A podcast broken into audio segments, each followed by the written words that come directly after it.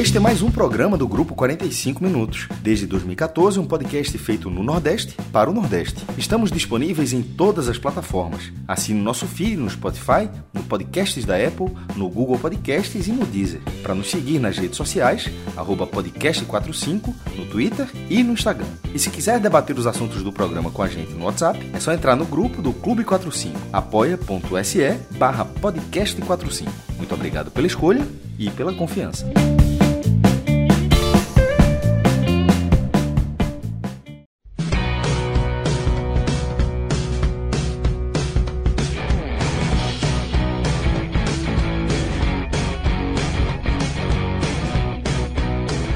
Fala galera ligada aqui no podcast 45 minutos. Estamos começando aqui mais uma edição e uma live aqui do podcast 45 nessa noite de domingo.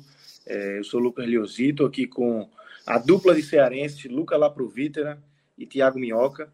E vamos juntos aqui analisar a goleada do Fortaleza por 4 a 0 sobre o Ferroviários, classificando para a final do Campeonato Cearense, enfrenta o Ceará, que se classificou no sábado, e mais uma vez teremos clássico rei aí na decisão do Campeonato Cearense. Eu vou começar aqui, não é nem sem falar do jogo, né? Isso é, é, é do jogo.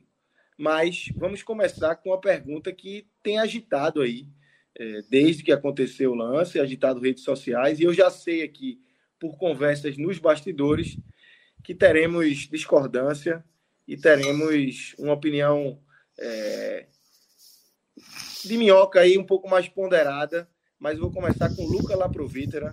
Foi pênalti ou não foi no lance que origina o primeiro gol do Fortaleza, Luca? E eu vou até, vou até abrir aqui é, para a turma que está no chat. Quero ver o que, é que, a turma vai falar aqui, a opinião da. Tem a opção enquete, pô. A gente pode abrir uma enquete. Bota aí, bota aí Rodrigo. Boa, boa, eu tenho é bom que a gente vai saber se tem mais torcedor do, do Fortaleza ou menos. O problema não é a torcida do Ceará, cara. É a torcida de outros não, dois é, é, é, dos Fortaleza e dos anti-Fortaleza, pô. A gente vai saber quem é a torcida maior agora. Daqui a pouco já apagaram a luz no Castelão. É. Luz do VAR. Né? É. Não, cara, eu achei que foi pênalti, né? O é aquela coisa. Foi um pênalti, claro. Não sei dizer se foi um pênalti, claro. Acho que é bem discutível. No primeiro momento que eu olhei o lance, Lucas, é, eu achei pênalti.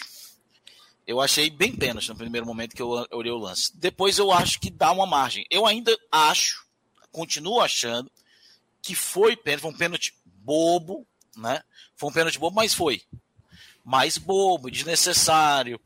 O que eu não concordo, e aqui eu vou entrar no coro com o torcedor do Ferroviário, é que aquela expulsão foi ridícula. E a criação da regra que diz que se não tem disputa de bola é para expulsão, que essa regra foi criada hoje por analistas de arbitragem aqui, uma regra que eu nunca ouvi na minha vida, não, é, quando na verdade existe uma regra muito clara contra a dupla punição, né? já foi pênalti, não precisa expulsar.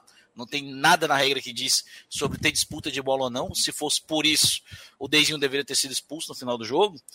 É, então, acho sim que foi pênalti. É, concordo com a decisão do VAR, apesar de sim achar discutível e achar que é, diz, ah, o cara diz que ah, não foi pênalti. Beleza, opinião, acho que é discutível, debatível, que aí entra em outra questão. É, o VAR não deve chamar esse tipo de lance. E aí, para finalizar, realmente a expulsão não, não vale de, não valeu para mim, na minha opinião. Não acho que tenha sido para expulsão. Minhoca, é, como é que você viu esse lance? Qual a tua opinião? Se foi pênalti ou não? Esse lance que abre a goleada do Fortaleza hoje. É, eu acho que é importante a gente começar por esse assunto, porque, obviamente, a tônica da partida, ela, né, o ponto de inflexão da partida é por conta desse lance, né? Porque tem a penalidade, tem a expulsão, Fortaleza abre o placar e aí praticamente a situação acaba acontecendo as consequências depois, né? Assim, a gente nunca sabe o que é que seria se de fato o pênalti fosse marcado. Fortaleza, pelo que jogou, será que teria ganhado mesmo assim? Aquela coisa, enfim, todos aqueles contextos do si, do si, do si, tal qual o Fortaleza no meio de semana. Se o Galhardo tivesse batido aquele pênalti da semana passada e tivesse feito gol, se ele tivesse marcado o gol ali do jogo da quinta-feira lá no Paraguai, então a gente não vai, obviamente, abordar o se, a gente vai abordar o que aconteceu ali naquele lance. Eu acho curioso, primeiro, é, trazendo um, um, debate interessante. Eu tenho um grupo de amigos que tem torcedores de Ceará e Fortaleza, certo? E aí, no jogo de ontem, por volta dos 20, 28, sei lá, 30 do segundo tempo, teve o lance do Vitor Gabriel com o Max Oliveira, né, no jogo do Iguatu. E aí esses meus amigos que estão do Ceará, tipo assim, pô, absurdo, pô. Pênalti aí, o cara puxando a camisa do Vitor Gabriel, é claro que é pênalti. E a torcida do Ceará, né, tipo, ex-juiz vai tomar naquele lugar na, na, no estádio. Curiosamente, a torcida do Fortaleza falou a mesma coisa hoje, né, quando o juiz deu simulação do, do Lucero. E aí perceba, Lucas, esse é o tipo do lance que eu, assim, cada um pensa da maneira que quiser, certo?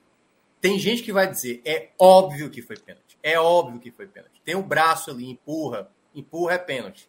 É, deslocou, atrapalhou o, o Lucero e tal, que até, enfim, é o ponto de vista que o Luca até mencionou e ele disse que abre imagem até também para uma outra interpretação. O outro lado é, tipo, meu amigo, não foi nada. Aí é que tá. Eu não acho que foi escandaloso a penalidade, e aí é onde entra o meu ponto de vista. E eu acho que não é nada, entendeu? Assim, que é tipo assim, eu acho que eu, eu não daria pênalti na jogada. Eu acho que o Lucero, tal qual o Vitor Gabriel ontem, no duelo contra o Iguatu, os dois forçaram a barra para acabar o pênalti.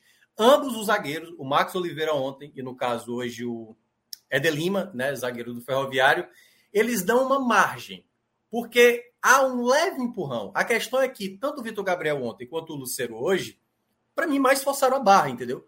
Porque tinham condições de seguir na jogada e preferiram com esse leve esbarrão, que eu acho que não foi suficiente para derrubar. E aí é onde entra a primeira interpretação. É um lance totalmente objetivo, porque se é um lance objetivo, e claro, e para mim não é, é um lance interpretativo, o VAR não deveria interferir, certo? Para mim, o VAR não deveria interferir. Acho que a arbitragem, se tivesse marcado a penalidade, eu até falaria, eu não daria a penalidade, mas houve margem para essa interpretação de um pênalti, entendeu? É por isso que eu não, eu não vou cravar, como alguns falam, torcedores é, do time A, time B e tal, assim, foi pênalti sim, tá na cara, e o outro, não, não foi, é óbvio que não aconteceu nada, o cara simplesmente se jogou. Então, eu acho que houve uma, um leve empurrão, mas não suficiente para marcar a penalidade. Esse é o meu ponto de vista, certo? E cada um pode achar, e é tranquilo que não vai também acontecer nada a ponto de, de mudar nada. Mas eu tenho essa visão de que a penalidade não ocorreu, e aí, como disse o Luca, né? Essa regra eu acho também absurda. O que o Luca mencionou, né? Que a arbitragem. Assim, isso já acontece realmente há pelo menos acho que uns dois, três anos. Quando há uma chance clara de gol, o jogador está ali para fazer o gol. Por mais que a penalidade aconteça, se há uma disputa de bola, aí acaba reduzindo para o que seria uma expulsão é amarelo, o que seria um amarelo se torna só a falta, né? Sem, sem dar cartão se, como há, não há disputa, e aí é que está, dada inter, essa interpretação que eu achei errada, mas se assim ele interpretou como uma, um lance faltoso, aí, queira ou não, acaba aplicando a expulsão. E aí é onde muda totalmente o panorama do jogo. Então eu entendo perfeitamente quem acha que foi penalidade, como o Luca está mencionando, eu respeito, mas eu, eu só consideraria a situação, né, que eu, eu não acho que foi pênalti, se o árbitro já tivesse marcado na hora, no campo, no campo. Eu acho que o VAR não deveria ter interferido para esse momento, porque para mim é um lance bem interpretativo e na minha interpretação não houve. É, eu acho, para mim não foi pênalti. Eu até acho muito que não foi pênalti. É, acho que tem ali um, um toque e tal, mas e acho que não é para isso. Mas acho que não foi pênalti. Tô mais para minhoca aí, apesar de eu, pelo que eu tô percebendo aqui na regra, eu acho mais que não foi pênalti, assim, sabe? É, do que. É, eu, eu, eu entendo. da Guiar aqui, ó. Leve empurrão porque não foi em time, ó. Mas exatamente, pô, a gente, não é que foi em mim, é de todos os jogos é. que eu vejo futebol, pô. Exatamente. Esse tipo não de lance. Ser, não precisa ser na gente para a gente saber se é ou não. Pô. Isso. Né? E perceba o que eu falei lá do grupo do, dos meus amigos, né? Todos do Ceará irritado ontem e do Fortaleza. Peraí, pô, tu quer pênalti no lance desse? Passou 24 horas depois. Mudou, mudou. Aqueles que disseram que não foi nada do Vitor Gabriel passaram a considerar isso do Fortaleza. E, obviamente, tu se ah, pô, vocês ganharam aí com roubo e tudo mais. Então é. é isso. É, eu continuo achando que foi é falta, continuo achando que foi pênalti. Não, é, e é por isso que eu falei, para mim é interpretativo. Eu, eu Na verdade, eu acho que não foi o toque nas costas que derrubou ele. É, eu acho que existe um entrelaçado de perna que desequilibra e, e a, o empurrão que termina de fazer o, o serviço. É. Eu acho que é um conjunto de fatores. Né? Eu achei pênalti, eu acho a expulsão exagerada, por quê? Ah, eu interpretei de tal é um forma. É um absurdo. Acho que é um absurdo. Tirando de Mas quem é... que não há disputa de bola?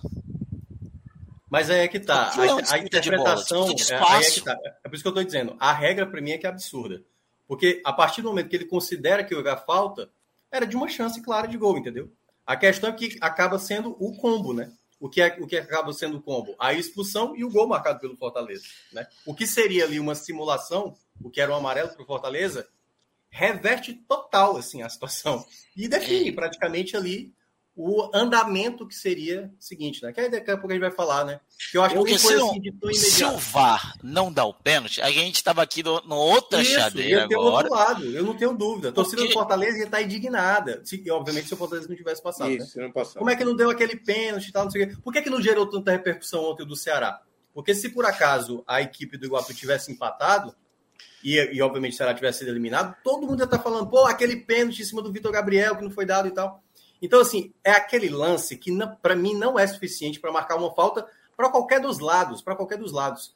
Por exemplo, teve o, o, o Luca lembra, né, daquele é, é, Atlético Mineiro e Fortaleza, que foi no primeiro, no primeiro jogo do, de 2021, que foi com dois gols do Pikachu. Sim. Tem, tem um braço ali do Tite que eu não considero ponto de derrubar um cara como o Hulk, pô. O Hulk é gigantesco. Aí um leve eu acho um pouco diferente aquele lance, porque é, estavam, mas, assim, os perceba. dois estavam se empurrando. Mas perceba, ali há um leve empurrão. Eu não acho que foi suficiente para derrubar, assim como esse, assim como o do Vitor Gabriel. Então, a minha análise, ela é, pelo menos para esses tipos de lance, deixa seguir, deixa seguir. Se o cara quiser forçar, aí é que tá. Se o árbitro tivesse marcado, beleza, marcou e pronto, e vida que segue. Mas eu acho que para esses lances eu nunca marcaria pênalti. Eu acho que os atacantes geralmente estão mais forçando a barra para tentar forçar uma penalidade do que propriamente levanta aí, meu amigo. Na próxima, finaliza, que é, é mais jogo do que ficar acabando esse, esse tipo de penalidade. É, eu, eu achei pênalti. Eu acho que o Luceiro não, não me parece ser esse tipo de jogador.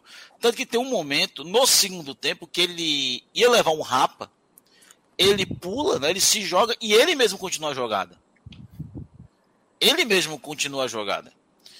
Aí é legal que agora eu, eu me tornei canalense, né? Porque eu, Você é canalense.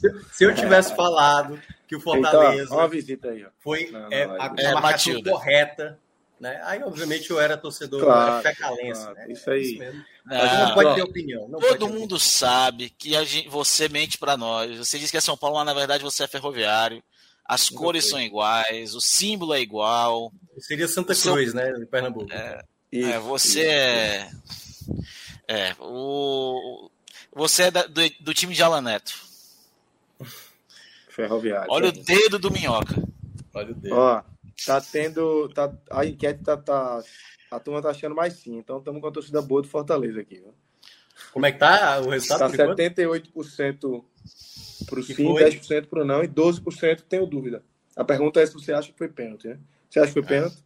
78% dizendo que sim, que acham que foi pênalti aí que abre a vitória do Fortaleza, Minhoca. E aí a gente vai agora entrar no jogo, entrar nessa vitória. O Fortaleza é, vence, vence bem, 4 a 0 depois aí da eliminação na Libertadores e volta aí para mais uma final de Campeonato Cearense. Como é que você viu esse jogo?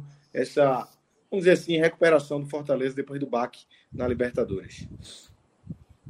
É, então, sou eu, né? Porque eu nunca sei. É, é porque falei, eu tô falei. um pouco ocupado aqui ganhando chamego, cara. Não, ontem, ontem, ontem o, o Celso falou algum com o Iago, assim, eu falei, é Thiago ou Iago? Porque eu não sei quem é. Mas enfim, sou eu, né? É, vamos lá, né? Era um jogo que eu tinha, de uma certa maneira, uma baixa expectativa, porque.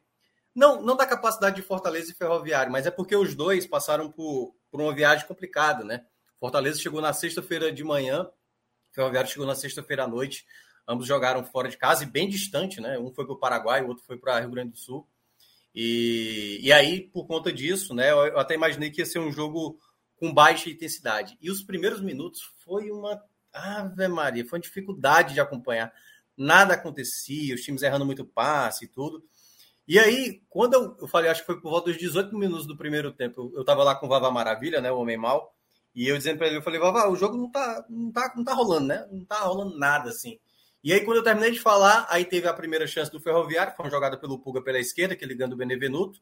E aí, quando ele dá o passe, sai um pouco atrás ali, acho que é do Deizinho, que acaba perdendo a primeira chance. E logo na sequência da jogada, o Fortaleza criou uma boa chance, uma jogada pelo lado direito com o Caleb.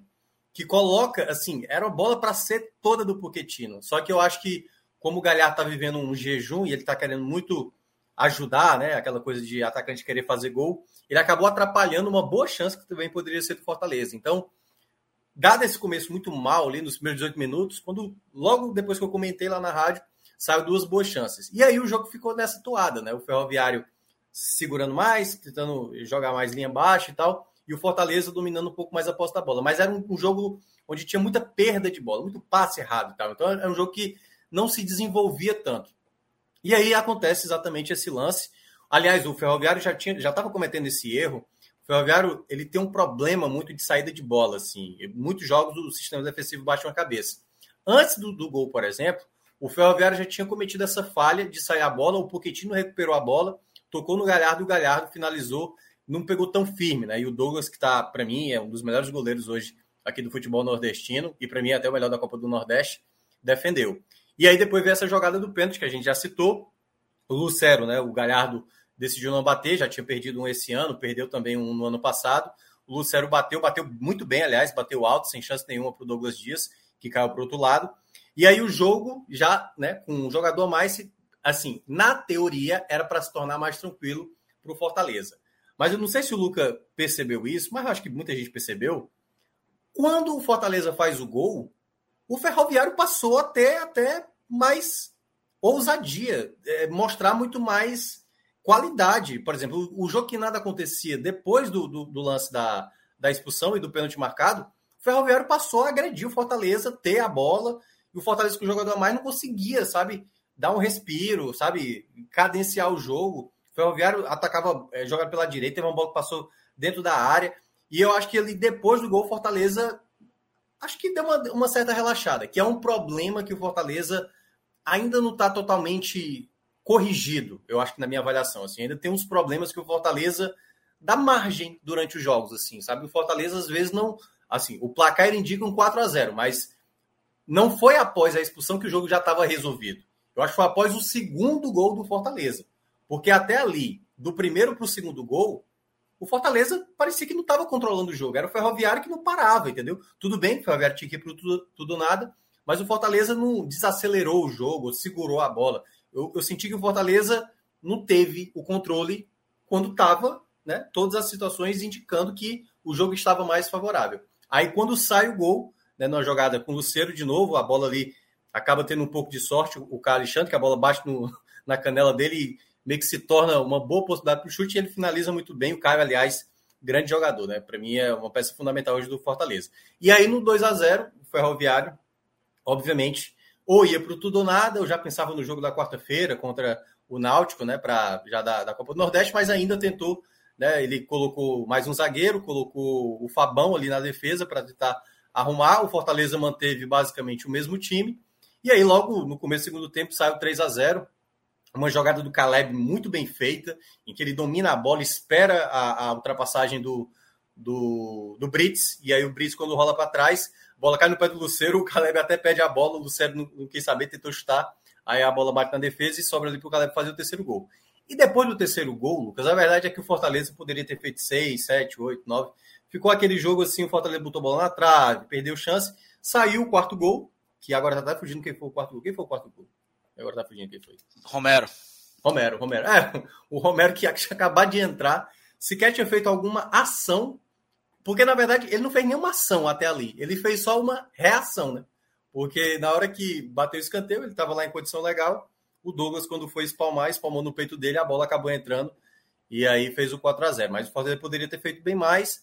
Acho que a classificação do Fortaleza vai, obviamente, né, para alguns está atrelada muito à questão da, da, da, penalidade, da expulsão que aconteceu naquele momento. A verdade é que, de fato, Fortaleza foi só, de, de fato, controlar as ações do jogo quando fez o segundo, o segundo gol e logo no começo do, do, segundo tempo fez o terceiro e aí realmente o jogo ficou da maneira como Fortaleza queria. Então, uma classificação onde o Fortaleza também garante a Copa do Brasil, né? lembrando que era só os finalistas que garantiu, garantiu essa vaga. E com isso também o Fortaleza agora vai tentar disputar o seu pentacampeonato, lembrando que Ceará e Fortaleza estão empatados em número de títulos, apesar de que a torcida do Fortaleza fazendo, né, não considera lá os cinco títulos e tal, que foi é, oficializado depois, mas em todo caso, oficialmente está empatado E aí agora a gente vai ter a final para saber quem é o maior vencedor de, de campeonatos cearenses. Vai ser bom, vai ser agitado. Agitado demais. É... Luca, tua análise do jogo, é... como é que você viu aí essa retomada do Fortaleza depois da Libertadores, de fazer sua, sua, seu dever de casa, né? É o, o time hoje, o principal time do Nordeste hoje. Então tinha que estar, tá, de fato, nessa final, entra como favorito, é, apesar de ter perdido para o Ceará na, na, na, primeira fase, mas enfim, nível de investimento é outro, é, é, o elenco, a estrutura do elenco é outra. E como é que você viu a classificação hoje desse dever de casa que o Fortaleza fez, Lucão? É, o Fortaleza ele tinha que reagir depois de quinta-feira, né, Lucas? É, eu até estava fazendo algumas, algumas anotações sobre o jogo, acabou, infelizmente, o computador teve que reiniciar e eu perdi boa parte das anotações. Puta que pariu. tipo assim, me ferrou, tipo assim. que pariu. 38 minutos de anotação. Eu senti, eu senti sua dor agora, Lucas. Aí eu, cara, eu olhei assim pro lado pra mim e falei, cara, perdi 38 minutos de anotação aqui no jogo. Mas deu para lembrar de Faz alguma parte. coisa, sabe? Faz é, parte, faz né? É, o Fortaleza, ele. O, os primeiros 15, 14 minutos do jogo foram muito muito lentos, muito morosos, né? O Fortaleza ele tentava criar jogadas, muitos lances ali explorando as laterais do, do Ferroviário, é, com o Matheus Silva e o, o Negueba, né? Mas o Ferroviário toda vez que tinha posse de bola ele tinha um controle da posse. Né? Então o Fortaleza ele tentava, ele buscava essa aceleração pelas pontas, não tinha muito êxito, e o Ferroviário conseguia ter um, uma posse, mas também sem muito êxito é, nesse sentido. Né? Então o jogo ficava, ficou muito moroso ali nos 15, primeiros 15 minutos, e foi de uma jogada na intermediária, se não me engano, um passe longo do Felipe Guedes. É, o, Benevenuto ele tenta tirar uma bola, né? ele tenta ali dividir com com o Eric Puga. Eu acho que ele, por medo de fazer uma falta, ele acaba entrando fraco na bola. O Eric Puga consegue ali vencer essa dividida e entra livre na frente do Fernando Miguel. É, por sorte do Fortaleza, ali com uns 15 minutos de jogo, o Ferroviário, o, o Eric Puga, ele tenta trazer a bola para o meio para o céu, acaba errando, e aí o Ferroviário tem até então a melhor chance da partida. Depois disso, o Fortaleza meio que reage, né? Os 10 próximos minutos são de alguns momentos do Fortaleza, uma bola lançada para o Caleb, é, pela direita, onde ele busca para o lado esquerdo e chuta em cima da defesa. Outra boa jogada do Caleb ali com o Hércules, que a bola desvia na zaga e o, e o é, num chute do, do Hércules e o Douglas bota para o escanteio. E depois outro bom lançamento do Caio Alexandre, um dos melhores em campos, onde o Luceiro, em, bom, em boa posição, entre sofre o pênalti da Eder Lima, um pênalti aqui bem debatido sobre nós. Eu acho que foi pênalti, melhor que você não. É, torcida do Fortaleza acho que foi, torcida que não torce pro Fortaleza acho que não foi. Exatamente, definiu bem, definiu bem. E, e faz não, parte. É mas, jogo, mas eu concordo que a torcida do Fortaleza, basicamente, assim, não Isso. toda ela, mas boa parte vai dizer que foi. E a torcida que é contra o Fortaleza, boa parte dela não, vai dizer que não foi. Não é nem que é contra. Quem não é Fortaleza, não precisa ser contra, como é o seu caso. É. Né? Não precisa ser é. contra. Você não torce para o Fortaleza, né? Enfim, essa é, Faz é, foi isso que o Luca quer dizer. É, mas é, Faz é parte. é porque tem toda uma, uma perseguição, às vezes, comigo.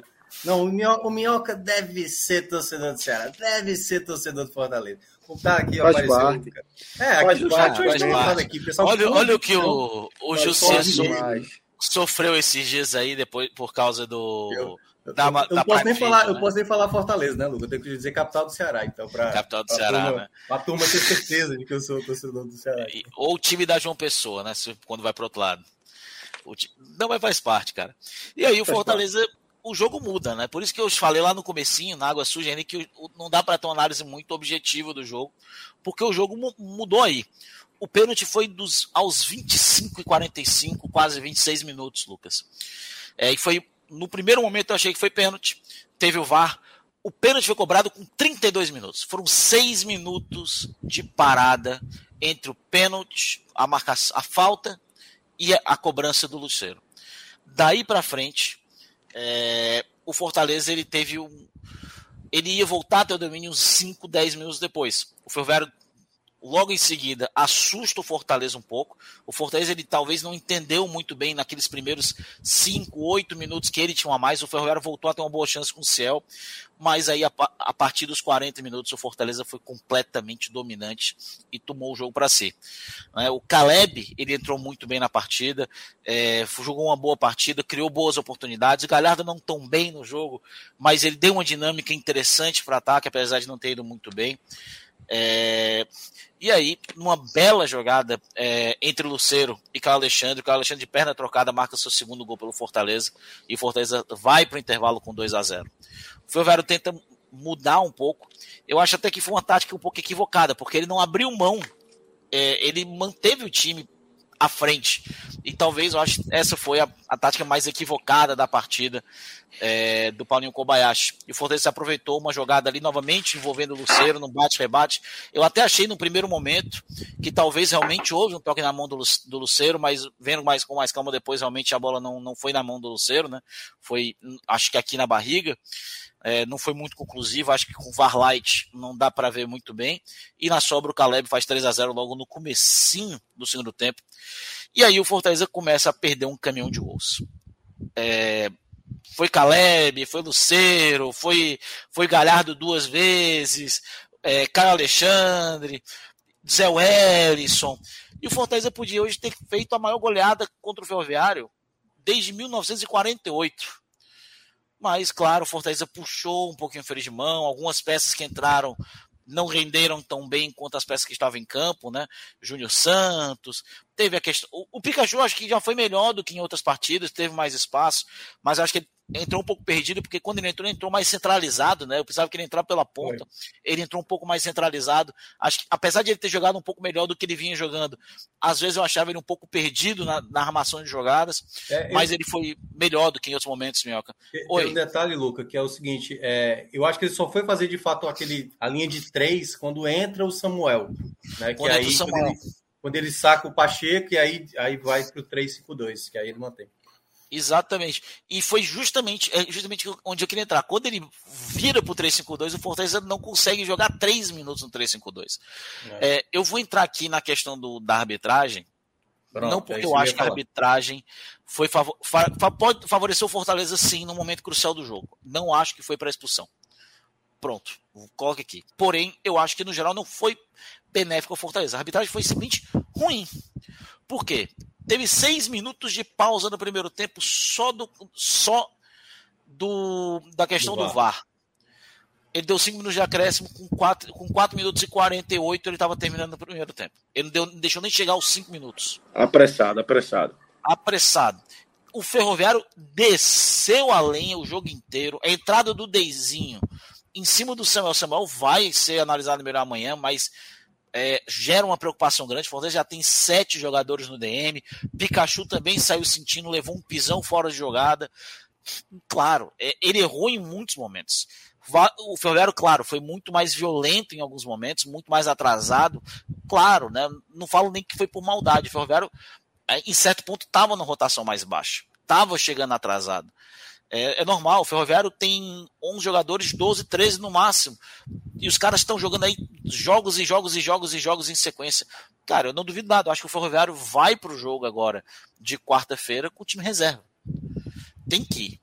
Por mais que possa ser, porque se o Ferroviário for com o time titular, vai todo mundo estourado domingo que vem jogar contra o Fortaleza ou com a. É, vai jogar com o time estourado contra o Fortaleza ou contra o Esporte na semana que vem? É, podendo estourar ainda mais e comprometer o, o, início de Série D. O Série D começa lá, 45 dias, Thiago? 40 dias? De sei lá, por aí. Começo da Série D? 40 dias, 30?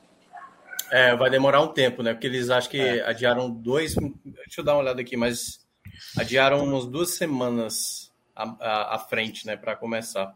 Mas vai aí. Daqui a pouco eu trago a informação. É por aí. Então pode uma, uma, lesão mais séria, né? o time já não vai ter o Eric Puga, que está praticamente fechado com o Ceará, já tem pré-contrato. É, pode perder um Ciel, que já tem 41 anos, vem jogando de forma sequência, então acho que o Ferroviário jogará com o time reserva no meio de semana. E eles sentiram isso hoje. Especialmente quando estavam com a menos. É uma rotação completamente é. diferente. É um time que veio do sul. É, é cansativo. Chegou no, na sexta-feira à noite. Isso. Fortaleza beleza, Fortaleza veio é, num voo fretado, tranquilo. Outra estrutura, pô. Outra, Outra estrutura, estrutura, nem compara, pô. De recuperação de, dos jogadores. É, Fortaleza sexta-feira de manhã estava aqui. Oi, meu Só, só, só para explicar, é 7 de maio, viu? 6 de maio, aquela coisa, né? Pode ser sábado então, e tal. 45 dias. 45 é. dias. Né? Então, 45 dias é pouco tempo, né? 45 dias é pouco tempo. Então, eu acho que fatalmente o Fortaleza hoje iria vencer o jogo. Não porque o Fortaleza é muito melhor do que o Ferroviário. Nem acho isso. Mas eu acho que ele iria vencer o jogo porque realmente era notório. Contra o Grêmio já era notório isso. O Ferroviário já não Sim, tinha o físico de outras horas. Não à toa o Ferroviário tomou um gol no final do jogo passado. E já vinha sofrendo com isso nos últimos jogos. Né? Uma pressão no final do jogo, ou seja, o time já estava no limite. Já está no limite. Né? É, e faz, fez ali uma ótima Copa do Brasil, onde foi até onde realmente deu para ir, fez um ótimo Campeonato Cearense, vendeu muito caro, apesar do resultado de hoje ter sido elástico, mas foi uma venda muito cara de resultado para o Fortaleza, a gente sabe disso, faz uma bela Copa do Nordeste, for, vai para as quartas finais pegar é, Fortaleza ou Esporte, que são dois times que são favoritíssimos ao título, então faz uma temporada muito boa. Então, não pode se deixar enganar pelo resultado do Fortaleza. Eu falo, falei duas vezes aqui. O pênalti ele torna hoje a, a análise pouco objetiva. O pênalti hoje, a expulsão de Eder Lima faz ela não deixa a gente ter uma análise objetiva sobre o Fortaleza, porque a gente vê que o Fortaleza não foi testado do jeito que ele deveria ter sido testado, e nem do Ferroviário, porque o jogo deles acabou ali também. Então, não consigo ter uma análise objetiva. O Fortaleza ele tinha uma obrigação, e cumpriu bem a sua obrigação.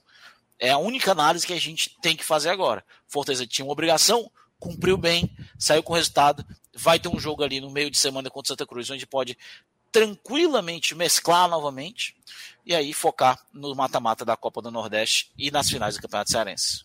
Ô Lucas, deixa eu só aproveitar Fala. aqui rapidinho, Na o pessoal hora. lembrou muito bem, e eu ia, eu ia comentar, certo? A questão, para a galera achar que, a galera que já acha que eu sou do Ceará, acho que não comentaria. Aliás, eu falei isso na rádio, então quem quiser acompanhar, foi minhas palavras na rádio, né? Que as duas chegadas, porque assim, o jogo ele foi muito respeitoso em boa parte, né? Porque teve um momento do Tite com o Ciel, teve um momento do Lincoln com o Caio Alexandre, se eu não me engano, e os jogadores sempre, sabe, ajudando, até porque os dois, eu acredito que vão até viajar juntos.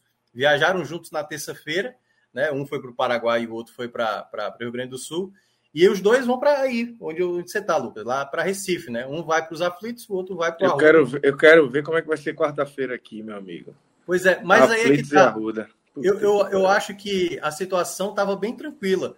Só que quando entra o Samuel ali, que foi a, a última troca do Fortaleza, o Deizinho, assim, assim, começou a chover, é, é bom deixar claro, né?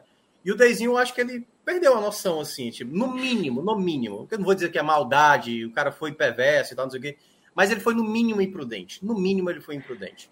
Pô, o Samuel tava de costa, entendeu? Não precisava dar um carrinho, pô. Tá 4 a 0 não precisa, cara. E aí ele deu uma entrada que para mim era passível para expulsão, porque é um carrinho por trás e machucou o Samuel. A gente não sabe quanto tempo o Samuel vai ficar de fora. O Fortaleza, que já tinha muitos lesionados, um deles até estava voltando hoje, que era o Moisés. E eu acho até que o Moisés hoje estava no banco muito mais porque nem era que ele estava 100%, era mais porque o Guilherme também se machucou, né? No gol que ele fez contra o Cerro Portenho, acabou se machucando. E aí o Moisés ali, não, caso seja necessário, joga aí os minutos finais para ajudar. E aí, como não foi preciso, o Fortaleza já estava goleando, acabou. E a outra foi em cima do Pikachu, que aí para mim foi o erro da, do ato principal, porque dava para ver claramente no, no, ao vivo ali que o Pikachu já estava tomando faltas seguidas. Foi um, duas, três faltas. E na quarta, o que acho que foi o, o Rony Lobo, né?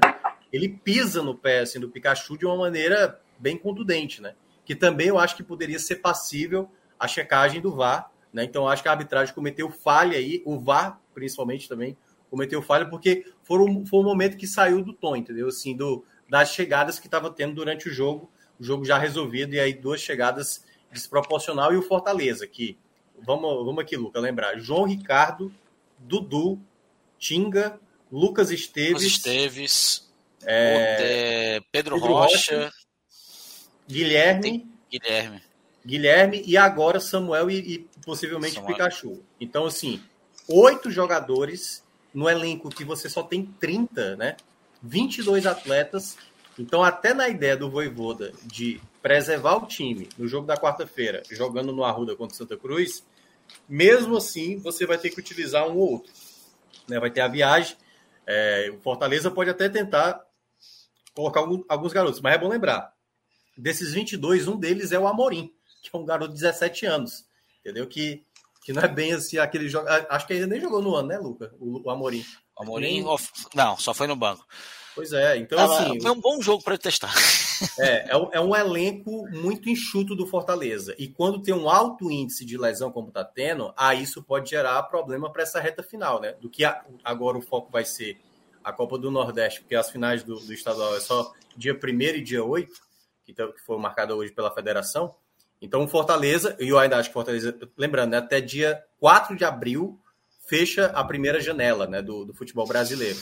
E aí, até lá, o Fortaleza precisa, assim, não dá mais para contar no Cearense, nem na Copa do Nordeste. Acho que na Copa do Nordeste, acho que ainda não pode, não. E precisa de mais um volante, precisa de mais um zagueiro. Acho que Fortaleza necessita uma certa urgência nessas posições. Nas outras, aí vai depender por oportunidade de mercado. Vai. É... Só para. O Fortaleza deve estar tá fechando com o Gabriel Barros, né? É... O Gabriel Barros estava no, no. É zagueiro? Na equipe. Não. Gabriel Barros é meio atacante. Jogou o Paulista pelo Ituano, 21 anos. Ah, tô... ah lembrei, lembrei. É porque eu, é, esse Barros tá na é disputa é... ali com, com alguns outros times, né? Ele estreou profissional de Ituano, jogou no sub-20 do Flamengo aí por umas duas temporadas, chegou a jogar no profissional do Flamengo, né? 2021. É, mas é, deve estar tá voltando, deve estar tá aí. O Fortaleza está brigando ali, acho que com, com o Botafogo também, mas parece que o destino dele final vai ser o Fortaleza.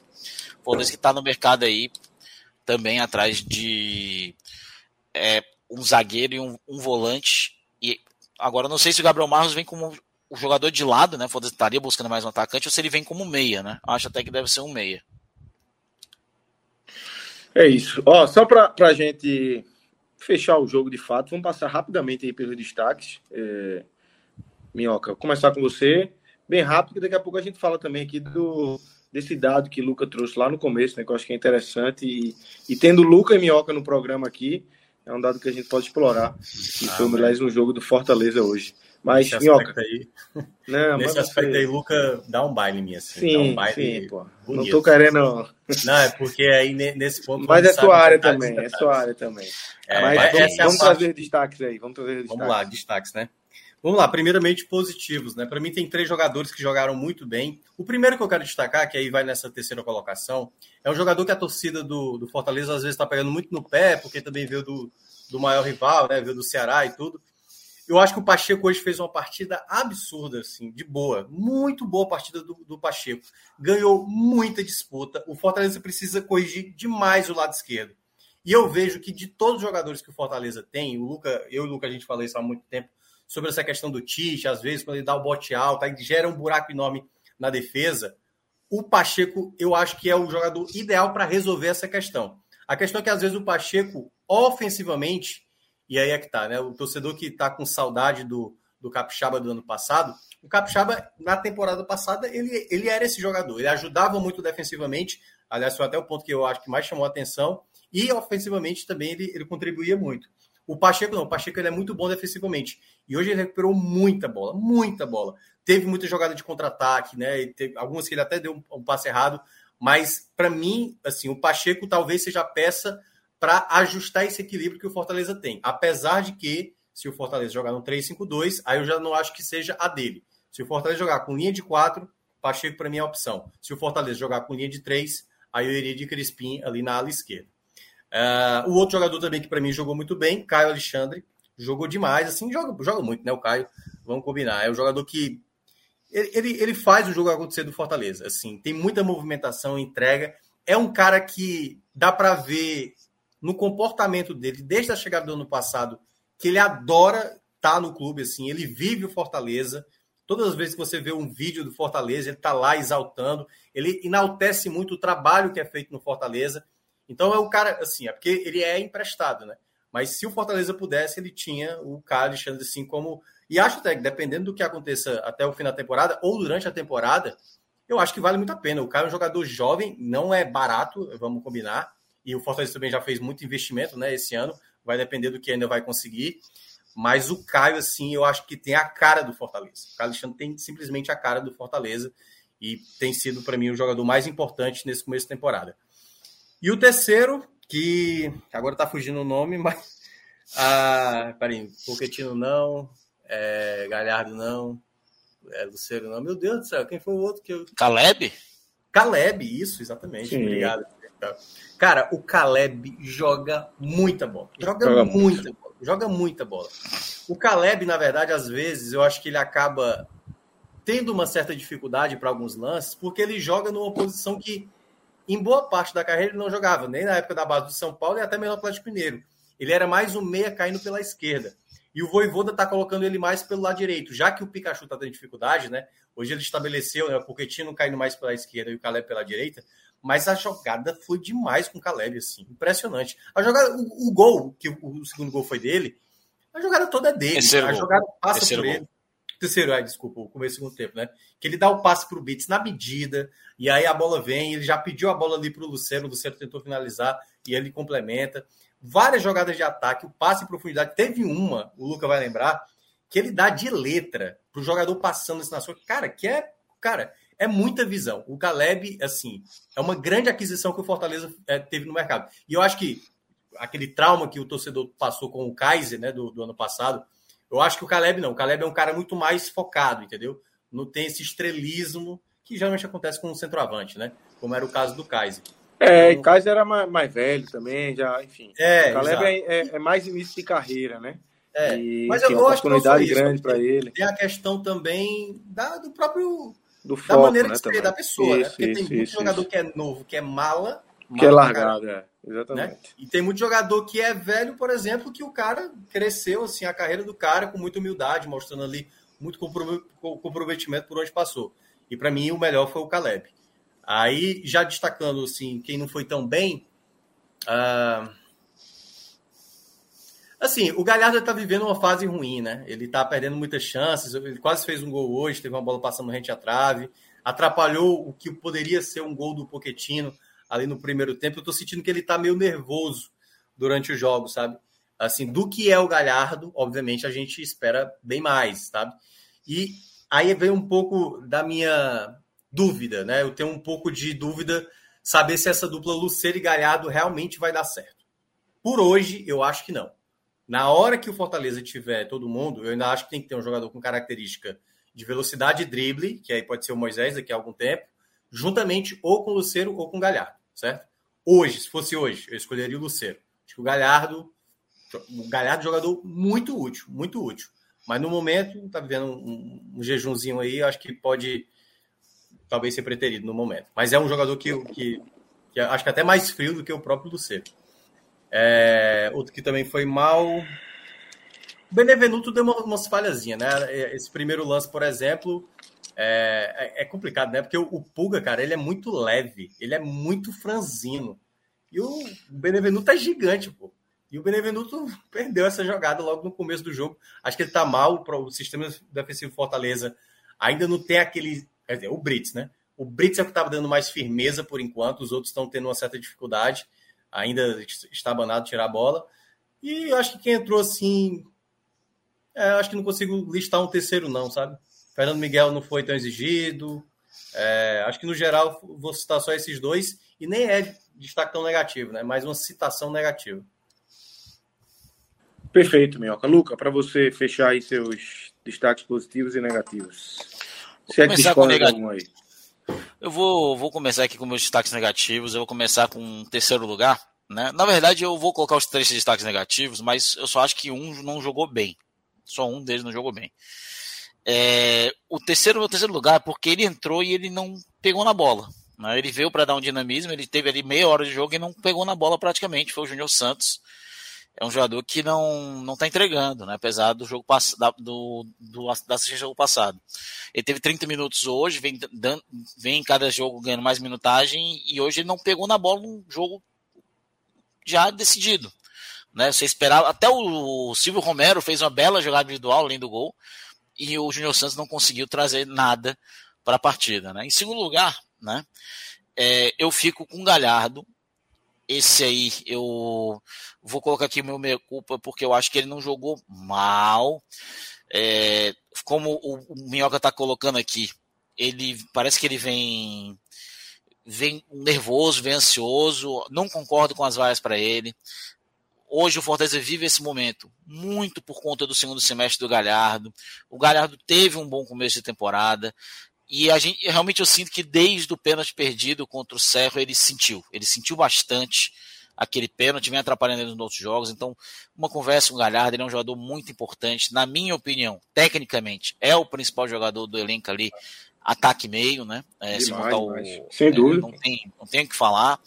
E então é um jogador que vai ser muito importante para o Fortaleza. Então tem que ter essa conversa, porque realmente é, ninguém ganha com o Galhardo tá jogando mal. Hoje eu não vou dizer nem que ele jogou mal. Ele só, ele só jogou aquém do que se espera do Thiago Galhardo. E o primeiro, realmente o único realmente que eu acho que jogou mal, mal mesmo, foi o Benevenuto. É, não, não vem seguro, não vem bem, falhou algumas jogadas, ainda um pouco afobado. Não sei se é por conta do sistema defensivo. É, não, não gostei do Benevenuto hoje. Acho que vem um pouco abaixo nesse início de temporada. Agora, o top 3 positivo, eu vou começar primeiro aqui com o Caio Alexandre, assim como o Minhoca. Acho que ele foi muito bem na partida. Acho que, novamente, belos passes, belos lançamentos, muito bem na partida. Um jogo muito interessante. Em segundo lugar, eu coloco o Luceiro, né? Um gol, um pênalti sofrido, Pênalti é, confirmado, que é uma coisa que é difícil. O Fortaleza tinha perdido metade dos últimos, dos últimos 10 pênaltis que ele teve, né? Fez só 5. O Luceiro fez, fez bonito um gol de pênalti, deu uma assistência interessante ali para o Caio Alexandre, uma bola que ele deixa para trás para o Caio infiltrar. É, então, Caio, é, o, o, o, Luceiro foi muito bem na partida. O, o Luceiro que já chegou a, a, cinco gols pelo Fortaleza e duas assistências, né? Então, em 12 jogos é um, é um número muito interessante. Gosto, gosto, venho gostando assim do, do Luceiro. É, ele não encontrou ainda uma regularidade, mas ele é, em alguns momentos vem, vem bem. Se ele conseguir ele ser um pouco mais regular, vai ser de grande agrado para a torcida do tricolor durante o ano. Agora, o melhor em campo não, não tem como ser diferente. Também vou com o Caleb. Ele ali um pouco mais aberto pra, pela direita, vem jogando muito bem. Caleb puxa a bola por dentro, cruza de direita e cruza bem. Teve uma jogada ali no primeiro tempo onde ele vai, dribla dois, cruza de direita. O Galhardo que acaba cabeçando por meio da área e o Luceiro acaba fazendo a falta no Douglas, né? Mas, cara, o Caleb, ele, ele é um salseiro, né? Toda bola com ele é um salseiro, é interessante é. demais o Caleb jogar. É, é, foi o primeiro gol dele pelo Fortaleza, né? Ele vai cada, cada jogo mostrando mais qualidade, mostrando mais coisas, um repertório de dribles, de jogadas individuais. É muito interessante ver o Caleb jogar porque a gente, é, a gente eu tô curioso para ver como o Fortaleza vai se portar, né? Eu realmente gostaria de ver o Fortaleza um pouco mais parecido no brasileiro e nos jogos assim mais importantes. Gostaria de ver o Fortaleza um pouco mais parecido com o do segundo semestre do ano passado. Um time por vezes um pouco mais reativo e de contragolpe rápido. É, eu vejo muito nesses jogadores como, como o Caleb, como o Galhardo, jogadores que são muito interessantes para essa característica, né? De passe rápido, de decisão rápida de jogada. E eu queria ver muito isso pelo Fortaleza no, é, no brasileiro. acho que seria um time bem difícil de ser batido nessa campanha jogando dessa forma. E, o, e o, Caleb, o Caleb em campo me passa muito essa segurança. É, e hoje não foi diferente para mim, disparado o melhor em campo. Luca, agora vamos trazer aqui. Fortaleza hoje chegou no seu jogo de número mil é, vence o seu jogo número mil, vence bem, 4 a 0 Um jogo que leva é, a equipe aí para mais uma final do Campeonato Cearense. Como é que é esse retrospecto do Fortaleza nesse jogo número mil? E uma curiosidade que eu tenho. Nesse levantamento aí, é, feito aí por você, por Sátiro, outros nomes também é, que estão envolvidos nisso, é, vocês têm conhecimento dos mil resultados ou tem alguns ali sem resultado. Como o Castelão é de 1973, é mais fácil ter todos os mil resultados. Então são mil jogos com 446 vitórias, 293 empates, 260 derrotas, 1.542 gols feitos, 1.082 gols sofridos. Fortaleza, desde 1973, com pouquíssimos anos, se não me engano, acho que foram apenas quatro anos desde 73 que o Fortaleza não jogou no Castelão. Foram eles 2001, é, 2012, é, 2011 e 12, né? Três anos. 2001, 2011 2012. Sempre ali para reformas da Arena do Castelão. A última que veio para a Arena do Castelão. Então, mil jogos do Fortaleza no Castelão. Um dado que eu consegui ir complementando um dado ali do David Barbosa junto com o Zé Renato Sátiro. É, o Zé Renato que é um grande historiador e o David Barbosa que na minha opinião é o principal historiador do Fortaleza. É autor do, um dos autores do Almanac do Fortaleza, do Almanac do Calouros do Ar. Um cara sensacional, fantástico. E alguns podem perguntar, pô, Fortaleza perdeu muito jogo no Castelão, mas tem que lembrar que boa parte né, dos anos 70, por exemplo, todos os jogos eram praticamente lá em brasileiro. Né? Então, Fortaleza e Ceará ainda eram times que ali caminhavam no Brasileirão e pegavam grandes esquadrões do Campeonato Brasileiro e acabavam perder muito lá. E vários e vários e vários clássicos. Mas o Castelão também é lugar de Libertadores, de Sul-Americana, de Copa do Mundo. E agora recebeu Fortaleza pela milésima vez. O Ceará já bateu os mil jogos no Castelão também, vocês sabem dizer? Já, já. Já bateu, já? né? Já, já. Eu já. queria perguntar para o Luca qual foi assim, o momento mais feliz dele no Boa. Castelão, no jogo do Fortaleza e o. Assim, das, assim dores. Né? Dores, eu, tenho, eu, tenho, eu tenho um momento feliz e um momento triste também, depois eu vou falar. A maior é, o, seu, o, seu, o, seu, o seu momento triste eu sei qual é. É, eu fui duas vezes no Castelão. Um foi um momento feliz, outro foi um momento triste. Cara, modo Ah, lembrei um momento feliz. Já sei qual é. Não, não é não. Não é, não é o que você está imaginando, não. Mas vamos seguir. Depois eu falo, cara. deixa o Luca falar. Ah, eu vou chutar, foi... certo? A Moldova foi Fortaleza Juventude 2016, eu era funcionário do Fortaleza, tinha vivido 2016 todo como funcionário, então foi muito doloroso, né? É, até porque eu estava dentro de campo, né? Fui expulso pelo juiz e tudo mais, né? Eu estava como assessor, estava em campo. Fizesse o que para ser expulso, pô? Torci. Foi. Torci. Hoje em dia pode. Hoje em dia, hoje em dia, hoje em dia tá mais liberado. Né? Não, mas eu não tava xingando ninguém, eu só tava celebrando. O cara me convidou para sair, né? Ah, tá. é... E curiosamente, meu momento mais feliz também foi com Juventude, né? É... Que foi a classificação inédita para Libertadores 2021, gol do gol De Pietri. né? Cara, foi, foi surreal aquele dia para mim. É... eu sou filho dos anos 90. acontecendo, né, cara? Realidade cara, acontecendo, né? É melhor que eu cresci nos anos 90, né, cara? E quem é. cresceu nos anos 90, pra gente não só o Fortaleza, para um time cearense se imaginar jogar uma Libertadores. Total. Cara, era, era surreal imaginar um time cearense jogar Libertadores. Tanto, por isso que eu acho que muita gente aqui curtiu muito o, o Paysandu na Libertadores de 2003, né? É, tem torcedor do Fortaleza que não, por causa de rivalidade, por causa de torcida, né? Mas eu curti muito porque era um time ali do nosso patamar jogando Libertadores, né? É, a gente não considerava tanto Vitória ou Bahia ou Esporte, porque a gente considerava os três é, um pouco a mais de patamar. É. E pro Fortaleza um pouco ainda atrás, que o Fortaleza teve uns anos 90, assim. O Fortaleza estava acabado nos anos. Foi uma final de campeonato em oito anos, entendeu? Eu cresci nesse meio de ir para a Série C, que é muito, era muito pior do que uma Série D hoje em dia, porque tem desistência de clube. E, e eu acho que ter vivido tudo aquilo ali, ter vivido os anos de ouro, que a gente achou que aquilo ali era o auge do Fortaleza, jogar três Série A's em quatro anos e olha com dois rebaixamentos e um ano ali entre 13 terceiro de 22 equipes, era assim uma grande coisa. E ver o que aconteceu em 2021, cara, foi muito surreal para todo mundo. E ter vivido os oito anos de Série C, cada naquele castelão de que foi ali o, o, as dores de Sampaio, de, de, de Macaé, de, de Brasil de Pelotas, de Juventude, Sampaio, de, né? De Sampaio, né?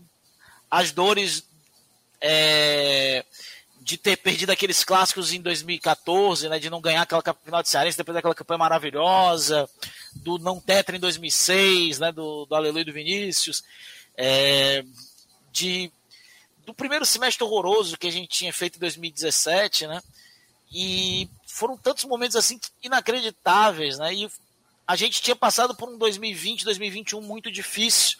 Fortaleza por muito pouco não caiu em 2020, né? No, que acabou em 2021. A gente tinha ali uma certa desconfiança do jeito que caiu na Copa do Nordeste. E chega o Voivoda, a nossa história muda. A gente vai para o Libertadores num ano que foi muito difícil, não só para a gente, mas para todo brasileiro, que foi um ano de pandemia, onde a gente perdeu muita gente. Os estados tinham acabado de abrir, tinha um clima ali ainda muito de incerteza. E o torcedor do Fortaleza, ele Cara, eu acho que foi uma vitória não só para mim. Eu senti assim que não era uma vitória só do Fortaleza. Eu acho que uma vitória, era uma vitória para todo o clube do Norte e Nordeste do nosso Brasil, cara. Porque se a gente consegue, né? Todo mundo consegue. Não é porque não é só a gente é melhor, superior, isso aquilo. É organização, é reconhecer de onde vem. Ao todos os torcedores que começaram a torcer em 2018, conheçam a história do Fortaleza, que é uma história bonita. É, a gente só sabe curtir propriamente para gente, para onde a gente vai quando a gente sabe de onde a gente vem. E eu não tenho nenhuma vergonha de ter comido o pão que o diabo amassou nos anos de Fortaleza. Então, dois, é, 2021 para mim é uma coroação disso, porque a gente comeu muito aquele pãozinho amassado. Uhum. Mas, velho, Teve um gostinho de milkshake de ovo maltine é. muito legal aquele gosto do eu, Pietro, cara. Cara, te, é, teve dois jogos do Fortaleza que foram marcantes, assim. Um que eu lamentei muito pelo Fortaleza, que o Fortaleza jogou muito, né? Que foi contra o Independente, né? Na, na Sul-Americana, aquele último lance ali, bola bate no Bruno Melo e entra. E, e a que eu fiquei mais impactado, assim, pela festa da torcida e pelo que era aquele momento, que foi no ano do centenário, do Fortaleza e Paysandu na Arena Castelão, assim, um mosaico inteiro do estádio. Festa absurda, velho, absurda, absurda. Assim. Então foram os dois momentos para mim mais marcantes que eu trabalhando na imprensa, né, de uma certa maneira, cobrindo Fortaleza, foram assim, os dois momentos mais impactantes para mim na Arena Castelão com o Fortaleza. Eu voltei aqui, eu tava, eu fechei aqui a câmera porque eu tava tentando pegar uma foto aqui para mandar para Rodrigo. Qual, qual o momento que você vai chutar, Minhoca? Você falou. Esse aí é o mais feliz, tá? Ah, é? é? Não, eu ia achar que o mais feliz ia ser, tinha sido o Esporte Ceará na Copa do Nordeste. Eu não fui, eu não, tá, eu não tava. Ah, aí tá. foi a reinauguração do Castelão, eu era funcionário do esporte, era do esporte. 2013, é, 2013. a rodada dupla, exatamente, e eu consegui tirar essa foto aí. Fortaleza, é Fortaleza, Esporte, Ceará e Bahia, né? 0x0, exatamente. É, e eu consegui tirar essa foto aí com o Fenômeno é, lá na... Vou te falar, viu? Na... O Fenômeno tá mais magro aí do que tu hoje. Tá fino, tá fino, homem. Tá, tá fininho, hein? Tá, tá, mais magro do que quando ele saiu do Milan. É. Aí. Tá. Não, e tu tá aí, na época tu era uma criança, pô. Tu tinha o quê? 15 anos aí, pô? Não, pô, 2013 eu tinha 26 anos, pô. Tá acabado, hein, Lucas? Caramba. Acabado, hein? Tinha 26 anos. Eu tinha 25 tá anos. a cara dele ainda tá de novinho, mas. Em janeiro eu tinha 25 anos. Cara, não, essa época aí, 2013, 2014, foi Quem muito. É que tá ali atrás? É o, é o Jerome Valk? Jerome Valk. Jerome Valk. Exatamente.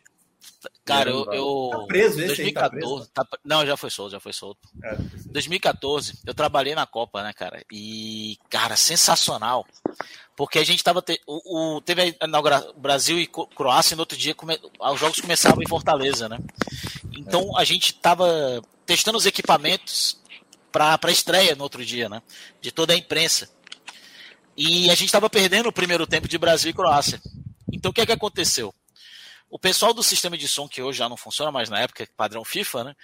Colocou o jogo do Brasil contra a Croácia nos telões da Arena do Castelão e colocou no som do estádio o som ambiente de São Paulo. Ou seja, o som que a torcida fazia em São Paulo, eles Caralho, colocaram. Cara, eu fiquei assim. Então a gente, assim, ou seja, era uma coisa que a gente fazia em 10 minutos, a gente fez no primeiro tempo inteiro, cara. A gente demorou o primeiro tempo inteiro fazer um negócio que a gente fazia em 10 minutos. E foi sensacional. No outro dia, assisti o meu primeiro jogo de Copa e não vou mentir, cara. Quando eu ouvi aquela musiquinha, Uruguai e Costa Rica entrando, né?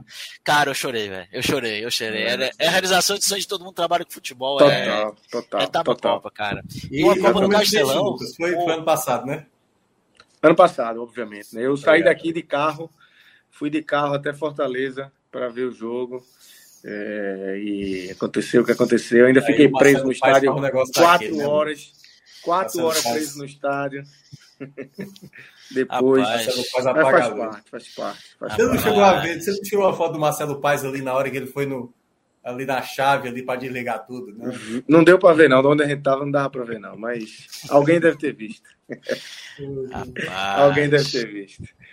Então, galera, é isso. Vamos embora. Luca, valeu, valeu demais. Programa muito bom aqui, galera. Analisamos o jogo. Esse final aqui foi massa. É, Minhoca também, todo mundo que acompanhou a gente até aqui. Rodrigo também nos trabalhos técnicos. Fiquem ligados aqui no podcast 45 Minutos, que a gente está sempre por aqui trazendo Amanhã as novidades raiz, do futebol do Nordeste. Exatamente. Amanhã o bicho pega.